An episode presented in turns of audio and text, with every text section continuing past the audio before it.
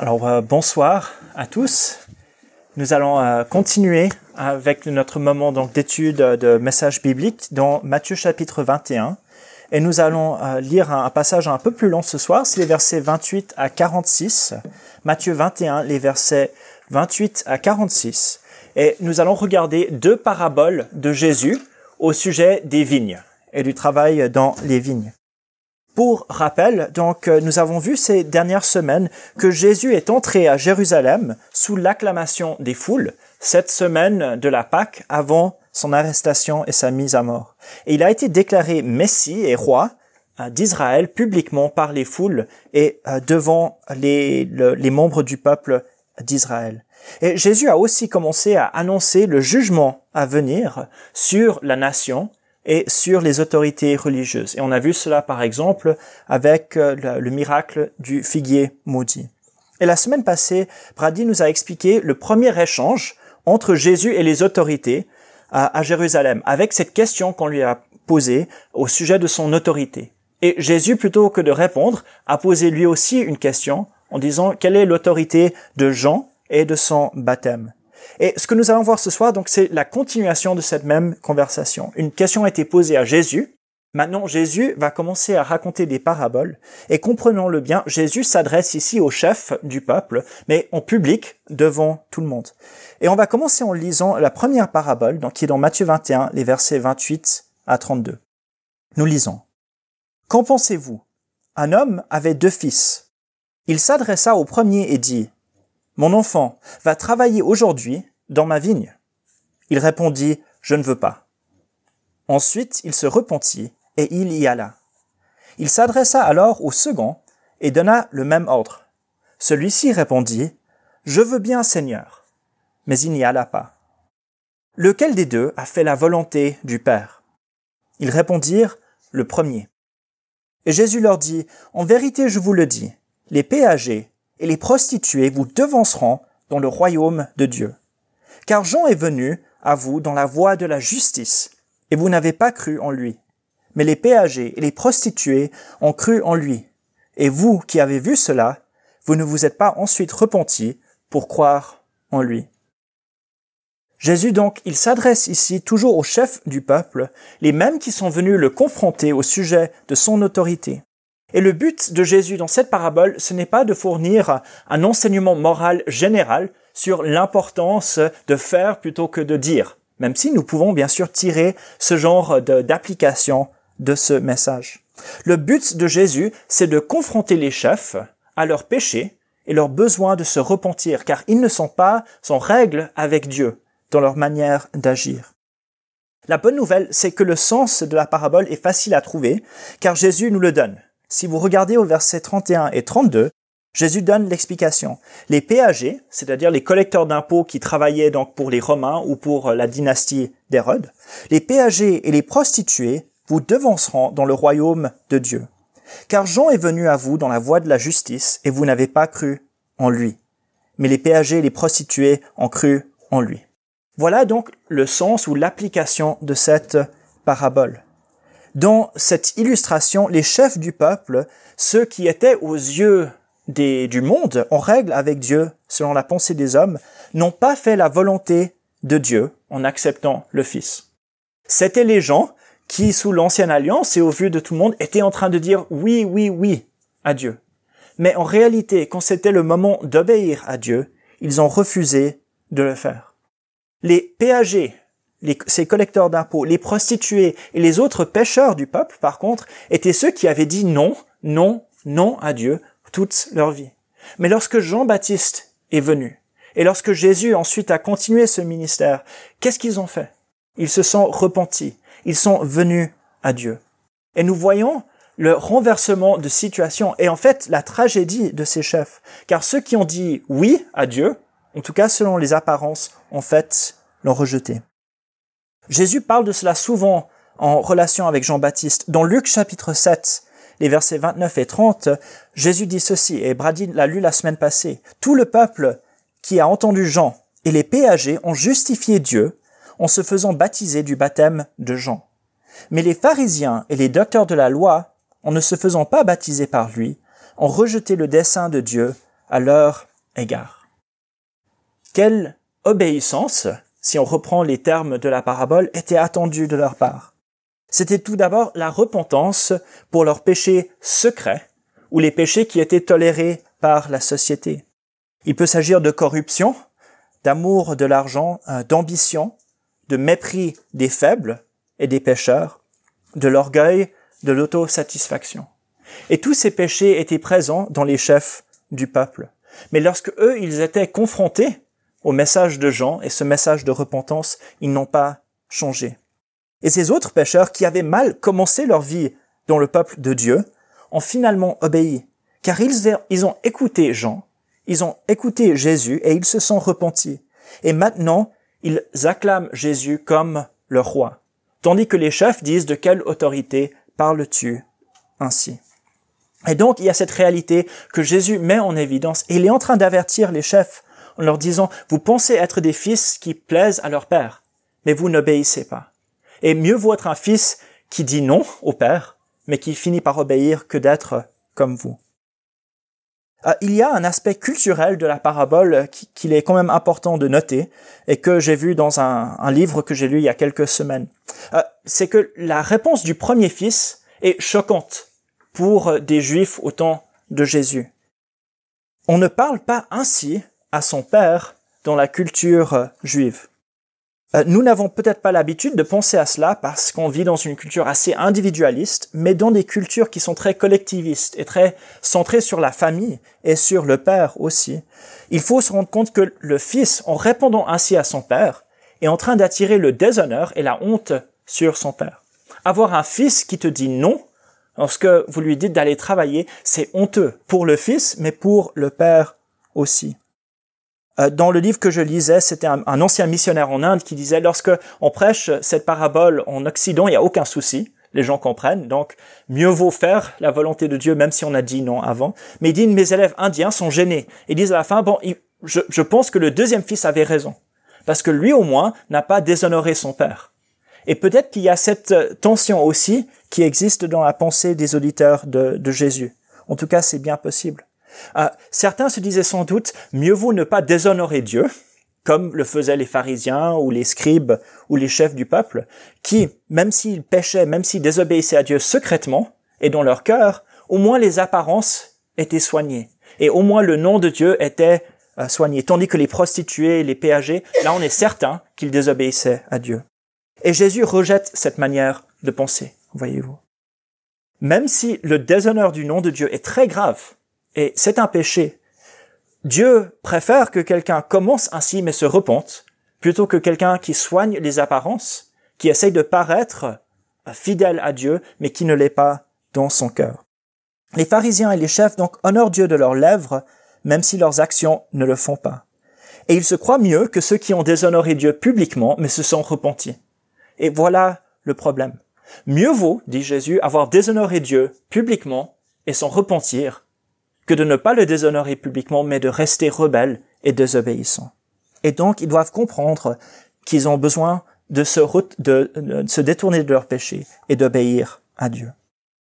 Bon, cette parabole euh, décrit une transition entre l'attente et la réalisation des promesses de Dieu. Euh, ceux qui disent oui et ceux qui disent non, ça c'est dans cette période d'attente que Dieu garde ses promesses, qu'il envoie le Messie. Et maintenant Jésus vient et c'est le moment d'obéir. Ceux qui ont dit oui, nous attendons, comme les pharisiens, comme les chefs du peuple, mais n'ont pas obéi à Dieu dans le message de Jean, ce sont ces fils qui n'écoutent pas. Nous ne sommes pas dans cette euh, période charnière de l'histoire. Euh, nous n'attendons pas que Christ vienne pour accomplir les promesses de Dieu, car il l'a déjà fait. Euh, et lorsqu'il reviendra, nous n'aurons pas cette période de, pour pouvoir nous repentir, etc. L'appel, c'est pour aujourd'hui. Cela dit, il y a toujours un message pour nous dans cette parabole. Euh, tout d'abord pour ceux qui ont dit oui à Dieu, euh, publiquement, par la repentance, la foi et le baptême, l'appel pour nous est de continuer à obéir à Dieu et de ne pas laisser les péchés secrets en nous ou une attitude de cœur arrogante et méprisante envers les autres nous détourner de Dieu. Si nous suivons Christ, si nous avons dit oui, l'appel c'était avoir une vie de disciple où jour après jour nous cherchons l'obéissance et la repentance. Et si nous ne le faisons pas, si nous nous contentons de notre oui original sans chercher la volonté de Dieu, nous courons le même risque que ces chefs du peuple qui se sont opposés à Dieu. Et de même, pour euh, ceux qui ont dit non à Dieu, même jusqu'à aujourd'hui, quelle que soit la profondeur du péché, il y a un message d'amour et de grâce. C'est que Dieu désire que nous terminions cette course avec lui. Et vous savez, Dieu préfère quelqu'un qui lui a dit non toute sa vie, mais qui se repent et qui fait sa volonté, que quelqu'un qui fait semblant de dire oui, mais ne le fait pas. Dieu est là pour accueillir ceux qui se repentent et qui changent. Et même au moment où Jésus prêche cela, après trois ans de ministère et qui sait combien de temps euh, où Jean a prêché, il est toujours en train de dire Dieu est là pour accueillir ceux qui se tournent vers lui. Et le message est vrai encore aujourd'hui. Dieu n'a pas encore fermé la porte à la repentance. Mais le moment est aujourd'hui, car nous ne savons pas combien de temps nous reste. Et donc Jésus, ayant prêché cette parabole, va raconter une histoire un peu plus longue. C'est les versets 33 à 46, toujours dans Matthieu chapitre 21, donc 33 à 46. Écoutez une autre parabole. Il y avait un maître de maison qui planta une vigne. Il l'entoura d'une haie. Il creusa un pressoir et y bâtit une tour. Puis il la loua à des vignerons et partit en voyage. À l'approche des vendanges, il envoya ses serviteurs vers les vignerons pour recevoir les fruits de la vigne. Les vignerons prirent ses serviteurs, frappèrent l'un, tuèrent l'autre et lapidèrent le troisième. Il envoya encore d'autres serviteurs en plus grand nombre que les premiers et les vignerons les traitèrent de la même manière. Enfin, il envoya vers eux son fils, en disant, Ils respecteront mon fils. Mais quand les vignerons virent le fils, ils se dirent entre eux, C'est lui l'héritier. Venez, tuons-le, et nous aurons son héritage. Ils le prirent, le jetèrent hors de la vigne et le tuèrent. Maintenant, lorsque le maître de la vigne viendra, que fera-t-il à ces vignerons? Ils lui répondirent, Il fera périr misérablement ces misérables, et il louera la vigne à d'autres vignerons, qui lui donneront les fruits en leur saison. Jésus leur dit, N'avez-vous jamais lu dans les Écritures? La pierre qu'on rejetait ceux qui bâtissaient est devenue la principale, celle de l'angle. C'est du Seigneur que cela est venu, et c'est une merveille à nos yeux. C'est pourquoi, je vous le dis, le royaume de Dieu vous sera enlevé et sera donné à une nation qui en produira les fruits. Quiconque tombera sur cette pierre s'y brisera, et celui sur qui elle tombera, elle l'écrasera. Après avoir entendu ces paraboles, les principaux sacrificateurs et les pharisiens comprirent que c'était d'eux que Jésus parlait. Mais tout en cherchant à se saisir de lui, ils craignaient les foules, parce qu'elles le tenaient pour un prophète. Cette parabole-ci continue la critique des chefs par Jésus. Et de nouveau, ce n'est pas une parabole particulièrement difficile à comprendre. Euh, par cette histoire, Jésus décrit la rébellion des chefs du peuple contre Dieu. Et cette parabole illustre comment, à cause de leur mauvaise direction spirituelle, le peuple juif, le peuple de Dieu, n'a pas porté des fruits pour Dieu. Et comment, génération après génération, les chefs ont refusé l'appel à la repentance qui était porté par les prophètes. Et nous voyons aussi dans cette parabole comment ces chefs ont ignoré non seulement les serviteurs de Dieu que sont les prophètes, mais comment ils vont ignorer et rejeter le Fils de Dieu et le tuer. Et ce Fils qui est Jésus lui-même. Et le message final est que Jésus, euh, pardon, que Dieu viendra lui-même en jugement contre ses chefs pour cela. Et, ce message est, est, vraiment assez simple. On voit les parallèles avec l'Ancien Testament, la vie de Jésus, et on peut l'expliquer assez facilement même à des enfants. Et les chefs, soulignons-le, comprennent facilement le sens de cette parabole. Car voyez leur réaction au verset 45. Après avoir entendu ces paraboles, les principaux sacrificateurs et les pharisiens comprirent que c'était d'eux que Jésus Le message est passé. Le but ici euh, de Jésus, ce n'est pas de faire quelque chose de secret, mais vraiment de montrer le, besoin de repentance et le péché de ses chefs. Malgré cette simplicité, vous savez, on peut creuser cette histoire pour en apprendre encore davantage. Et une des choses intéressantes que fait Jésus dans cette parabole, c'est comment il reprend des passages de l'enseignement de l'Ancien Testament pour l'appliquer à la situation actuelle. Et si vous avez une Bible qui met les citations euh, en italique ou avec des notes en pas de page, sans doute vous avez tout plein de références pour cette euh, parabole. Et je crois que si on, pense à ces passages, ça nous aide à, écouter cette parabole un peu plus comme les auditeurs de, de Jésus. Euh, deux passages importants que Jésus reprend ou cite, c'est d'abord Ésaïe chapitre 5, les versets 1 à 7, et le psaume 118, qui a déjà été mentionné pour l'entrée de Jésus à Jérusalem, le psaume 118, les versets 22 et 23. Mais juste un extrait que je vais vous lire de Ésaïe 5, les versets 1, 2, et puis on sautera au verset 7. Voici euh, ce qu'on lit dans la prophétie d'Ésaïe. Or donc, je chanterai à mon ami le chant de mon bien-aimé sur sa vigne. Mon ami avait une vigne sur un coteau fertile. Il la défonça, ôta des pierres, et y planta un cépage délicieux. Il bâtit une tour au milieu d'elle, et il y creusa une cuve. Puis il espéra qu'elle produirait des raisins, mais elle a produit des fruits infects. Et si on descend au verset 7, Or la vigne de l'Éternel des armées, c'est la maison d'Israël, et les hommes de Juda, c'est le plan qu'il chérissait. Il avait espéré la droiture, et voici la forfaiture, la justice, et voici le cri du vice. Et c'est intéressant de comparer ce champ de la vigne d'Ésaïe à Matthieu 21, le verset 33. Et vous verrez que c'est presque identique. Jésus commence sa parabole avec le, même schéma, les mêmes images que ce champ de la vigne. Et ce n'est pas par hasard. Jésus reprend cette parabole, mais il va détourner les attentes de, de ceux qui l'écoutent, qui connaissaient sans doute le champ de la vigne. Ce n'est plus ici, dans la parabole de Jésus, la vigne elle-même qui est fautive. Ah, ça, c'était plutôt l'image du euh, figuier qui était euh, sans fruit et qui est maudit. Ici, ce n'est pas la vigne qui est fautive, c'est qui? C'est les vignerons, n'est-ce pas? C'est ceux qui sont responsables de la vigne, les ouvriers qui ont loué la vigne et qui doivent donner un fruit au maître. Si on lit euh, une fois, et on n'a pas le temps forcément ce soir, mais on l'a fait euh, lors des études du mercredi soir, si on lit Ésaïe 5 en entier, on voit tous les parallèles ici. Dans Ésaïe chapitre 5, Dieu appelle aussi ses auditeurs à juger la vigne. Ici, Jésus appelle ses auditeurs à juger les intendants, les ouvriers dans la vigne.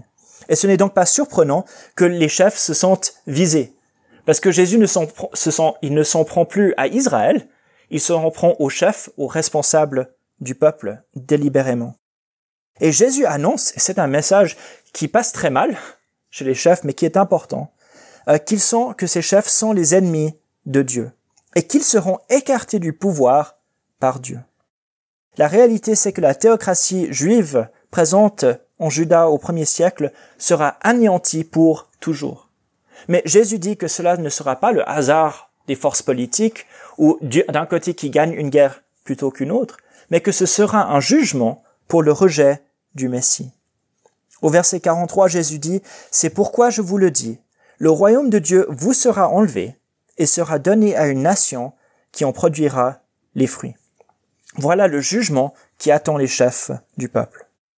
Et je ne crois pas ici, dans, ce passage, que l'idée que Dieu va désigner un nouveau peuple élu, d'accord, euh, disons les Perses, voilà, Israël, vous êtes plus le peuple élu, maintenant c'est les Perses, mais plutôt que Dieu va créer un tout nouveau peuple élu, basé non pas dans le sang, dans la descendance, euh, dans la lignée généalogique, mais qui est basé sur la foi en Jésus-Christ. D'ailleurs, l'apôtre Pierre, des années plus tard, il va citer ce même passage du psaume 118 pour parler du nouveau peuple de Dieu. On lit dans 1 Pierre 2, versets 7 à 10 ceci. L'honneur est donc pour vous qui croyez. Mais pour les incrédules, la pierre qu'ont rejeté ceux qui bâtissaient est devenue la principale, celle de l'angle, et une pierre d'achoppement et un rocher de scandale. Ils s'y achoppent en désobéissant à la parole, et c'est à quoi ils ont été destinés. Mais vous, par contre, vous êtes une race élue, un sacerdoce royal, une nation sainte, un peuple racheté, afin d'annoncer les vertus de celui qui vous a appelé des ténèbres à son admirable lumière. Vous qui autrefois n'étiez pas un peuple, et qui maintenant êtes le peuple de Dieu. Vous qui n'aviez pas obtenu miséricorde, et qui maintenant avez obtenu miséricorde. Je crois que, Pierre avait peut-être cette parabole à l'esprit et cette conclusion de Jésus. Euh, la venue de Jésus, son rejet par sa mort, mais aussi son rétablissement par la résurrection, va marquer un tournant dans l'histoire du peuple de Dieu. Et donc Pierre tire cette image du psaume 118, versets 22 et 23, qui dit que la pierre qu'a rejeté ceux qui bâtissaient est devenue la principale, celle de l'ongle. Jésus le cite, Pierre le cite en suivant Jésus. Qu'est-ce que cela veut dire? Ça veut dire que Jésus est le Messie, le roi, mais il est un Messie rejeté. Que les constructeurs, que les gens importants, que les chefs voient et disent celui-ci n'est pas celui que nous attendons et qu'il est rejeté. Mais que va faire Dieu de cette pierre rejetée? Bon, il va l'établir comme la fondation de son temple, qui est le peuple de Dieu. Et ceux qui vont s'y opposer, ceux qui vont s'opposer à ce Messie et à cet édifice de Dieu, euh, vont être vaincus, vont être écrasés, car ils ne peuvent pas vaincre ce que Dieu a construit en Jésus-Christ. Et donc, il y a un nouveau peuple qui est constitué à partir de Jésus, par la foi en son nom, en acceptant sa grâce. Et ce n'est pas notre nationalité qui compte, ce n'est pas notre richesse qui compte, ni la couleur de notre peau, ni si nous sommes forts ou faibles, intelligents ou moins intelligents, ou puissants. Euh, toutes ces choses sont sans importance. C'est l'appartenance à Christ qui fait de nous un peuple. Et nous disons gloire à Dieu pour cela. Car celui qui a été rejeté par les hommes, Jésus-Christ, a été établi par Dieu. Et nous, nous construisons notre vie notre Église et notre avenir sur lui. Et donc, à travers cette parabole, Jésus annonce, en parlant de la pierre rejetée, d'une manière imagée mais publique, sa mort et sa résurrection. Il annonce qu'il est non seulement le roi acclamé, mais qu'il sera le roi rejeté. Mais même si les hommes rejettent le Fils, il sera tué par les ouvriers, la pierre sera rejetée par les constructeurs, Dieu a le dernier mot il va rétablir Jésus. Jésus sera choisi par Dieu malgré sa mort et son, rejet. Il sera choisi par Dieu et deviendra la fondation du nouveau temple de Dieu. Et tout comme dans l'Ancien Testament, Dieu se présente comme un refuge pour les justes et un adversaire des méchants, Jésus dit qu'il en sera de même pour lui. Pour tous ceux qui mettent leur confiance en lui, il sera un refuge inébranlable. Et tous ceux qui s'en prennent à lui et à son peuple finiront détruits, car il ne peut pas être vaincu. Bon, voilà le message donc de cette parabole, et c'est intéressant de voir la réaction des chefs à la fin au verset 42. Ils craignaient les foules parce qu'elles le tenaient pour un prophète. Et c'est la même réaction qu'ils avaient en pensant à Jean-Baptiste. Vous vous souvenez, ils ont dit on va pas parler contre Jean-Baptiste parce que les foules le tiennent pour prophète. Et nous voyons la faiblesse de ces chefs qui ne se pose pas la question est-ce que Jésus dit la vérité ou est-ce qu'il se trompe? Est-ce qu'il est vraiment prophète ou non? Il se pose une seule question est-ce que c'est dangereux de s'opposer à lui? Et tout comme avec la question sur Jean-Baptiste, ils n'osent rien faire car leurs priorités sont euh, corrompues. Jésus est le chef que le peuple désire et dont le peuple a besoin. Et ce que les pharisiens et les euh, chefs des sacrificateurs font, c'est de les détourner. Euh, bon, une fois de plus, comment appliquer cette parabole à nous? De nouveau, une parabole qui est adressée aux chefs rebelles et ennemis de Christ. Bon, j'espère que nous ne sommes pas dans leur situation, que nous ne sommes pas rebelles et ennemis de Jésus. Cela dit, il y a des choses que nous pouvons voir. Nous ne voulons pas être dans notre vie comme les tenanciers. Et deux questions que nous pouvons nous poser. C'est premièrement, comment est-ce que nous recevons la parole de Dieu et ses avertissements? Les tenanciers dans la parabole, ils ont tellement d'occasions de revenir vers Dieu, d'obéir au Maître, et chaque fois ils le rejettent. Et le problème, c'est une dureté de cœur et un refus d'écouter la parole de Dieu. Comment est-ce que nous, nous recevons la parole de Dieu dans notre vie? Est-ce que c'est avec dureté, avec rébellion, avec rejet? Ou est-ce que nous donnons même à Dieu l'occasion de nous parler dans notre vie de tous les jours par la lecture des Écritures, par la prière, par le temps de partage avec les frères et les sœurs? Ou est-ce que nous fermons notre cœur, nos oreilles et notre vie à la parole de Dieu? Pour ne soyons pas comme les ouvriers qui n'ont jamais écouté l'avertissement de Dieu. Et la deuxième question qui revient à la parabole du figuier aussi, c'est est-ce que nous portons des fruits pour Dieu? Ou sommes-nous une plante ou des ouvriers stériles? Le désir de Dieu, c'est que nos vies débordent de bonnes œuvres. Ah, pas seulement d'actes religieux, même si Dieu désire que nous nous réunissions pour prier, pour louer, mais que nous ayons des vies qui débordent de bonnes œuvres, d'actes de louange qui honorent Dieu et qui attirent les gens vers lui. Vous savez, le peuple d'Israël, c'était ceux qui avaient reçu la seule révélation authentique de Dieu. C'étaient les seuls qui avaient reçu la parole de Dieu, qui savaient qui il était et qui pouvaient le proclamer. Et tellement de fois dans l'Ancien Testament et à l'époque de Jésus, Dieu dit quoi? Quand vous ne portez pas des fruits pour moi. Ils avaient toutes les informations dont ils avaient besoin. Ils avaient toute la vérité dont ils avaient besoin. Et pourtant, ils n'ont pas porté de fruits. Comment serons-nous, qui avons reçu la révélation authentique en Jésus-Christ, qui connaissons le chemin vers le Père Est-ce que nous allons nous arrêter sur une connaissance vraie, mais stérile, ou agir selon la volonté de Dieu pour porter des fruits pour lui? Bon, l'avertissement au chef est en fait pour chacun d'entre nous si nous ne sommes pas en train de porter des fruits pour Dieu et d'accueillir sa parole. Euh, nous terminons ces, ces, deux paraboles et Jésus donc a mis en évidence à la fois la grâce de Dieu et le jugement de Dieu. Nous voyons dans ces paraboles un Dieu miséricordieux envers les rebelles qui l'ont déshonoré. S'ils se tournent vers lui, il les approuve comme ses fils. Et nous avons vu sa patience envers ceux qui résistent, messager après messager envoyés pour les ramener à lui, jusqu'au Fils même. Voilà combien Dieu aime les pécheurs et ceux qui le rejettent. Mais en même temps, Jésus dit très clairement qu'un jour il sera trop tard. Un jour l'entrée dans le royaume de Dieu sera fermée. Un jour le Maître va venir pour juger les ouvriers rebelles. Et un jour le rocher de l'angle sera un rocher de destruction. Et donc le message est clair. Tournons-nous vers la miséricorde de Dieu tant qu'il est encore temps. Car le temps est là, mais il est limité. Mais aujourd'hui, aujourd'hui, Dieu nous invite en Jésus-Christ à lui obéir et à le suivre. Et que, cela soit vrai dans notre vie.